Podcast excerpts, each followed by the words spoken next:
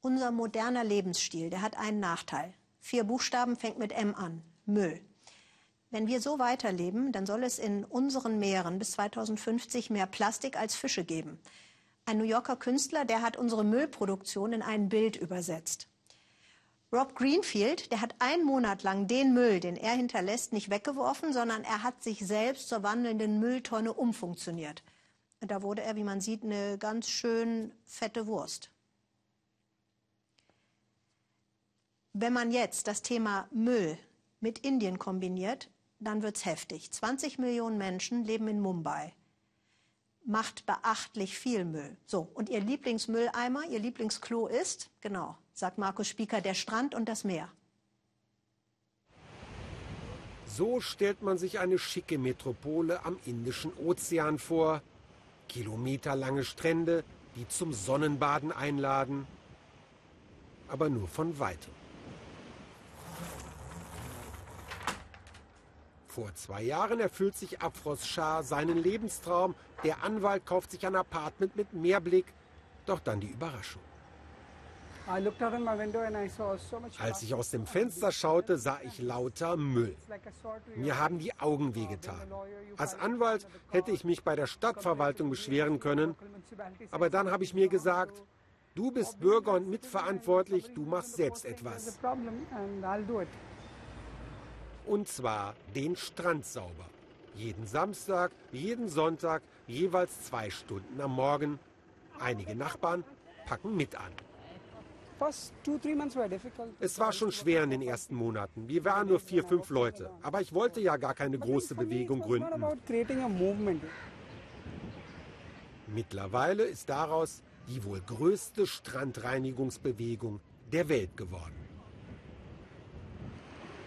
Bis zu 100 Freiwillige aus der Nachbarschaft folgen seinem Beispiel, sammeln Müll, graben Plastik aus.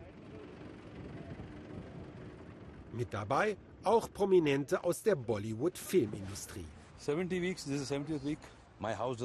Ich bin seit 70 Wochen dabei, sagt Schauspieler Naresh Suri. Meine Verantwortung hört doch nicht an meiner Wohnungstür auf. Ich bin hier, weil ich etwas ändern will.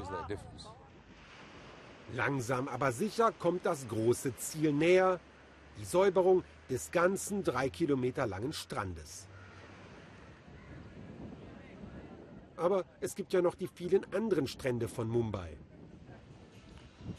Und die verdreckten Flüsse, die den Stadtmüll ins Meer schwemmen. Über 10.000 Tonnen Müll werden pro Tag in Mumbai produziert und Müllhalden gibt es viel zu wenige, denn die Stadt liegt auf einer Halbinsel und hat chronische Platzprobleme. Darunter leidet auch der Tourismus. Dieser Reiseveranstalter klagt darüber, dass der Müll ausländische Besucher abschreckt.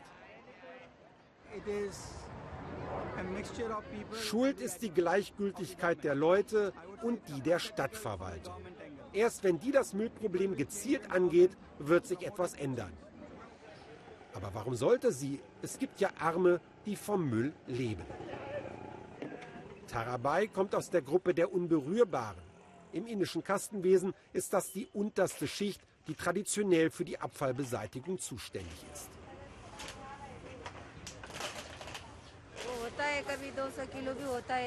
Ich sammle pro Tag zwischen 150 und 200 Kilo, trenne es nach Plastik und Papier und verkaufe es dann weiter. Wie das mit dem Weiterverkauf läuft, können wir leider nicht zeigen. Denn die Polizei geht dazwischen, stoppt die Dreharbeiten. Solche Bilder passen schließlich nicht zum Image einer modernen Stadt. Solche Bilder schon. Die Müllkrise durch Bildung bewältigen, das ist das Konzept von Natascha de Costa. Sie kauft wiederverwertbaren Müll und zeigt Schulklassen, was man alles daraus basteln kann.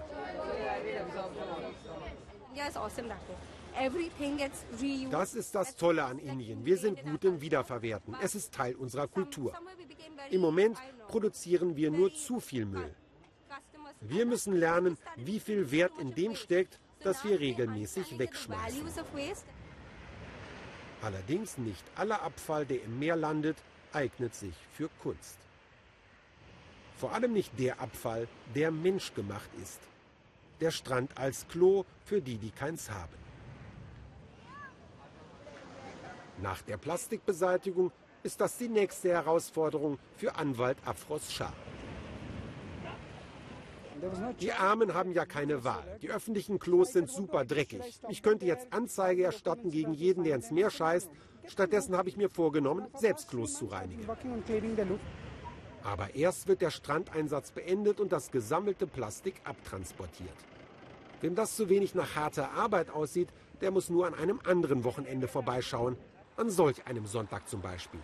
Afros und die meisten Freiwilligen sind wieder mit von der Partie und machen deutlich, dass die Aktion Sauberer Strand keine Schönwetteraktion ist.